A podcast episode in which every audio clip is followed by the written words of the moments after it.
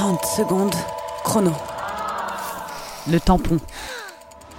En fait, un jour, je devais aller à la piscine, je devais mettre un tampon, et j'ai jamais pu le retirer. Parce qu'il y avait un bout de chair au milieu. Et du coup, j'ai eu une panique, parce que c'était trop bizarre. Et là, ma mère m'a demandé Est-ce que tu veux aller aux urgences? Est-ce que tu veux aller chez le médecin? Du coup, j'ai choisi d'aller chez le médecin. Et là, en fait, j'avais tellement mal, je pouvais même pas rester assise. Et le médecin m'a dit mais c'est ton hymen qui coince dans le tampon.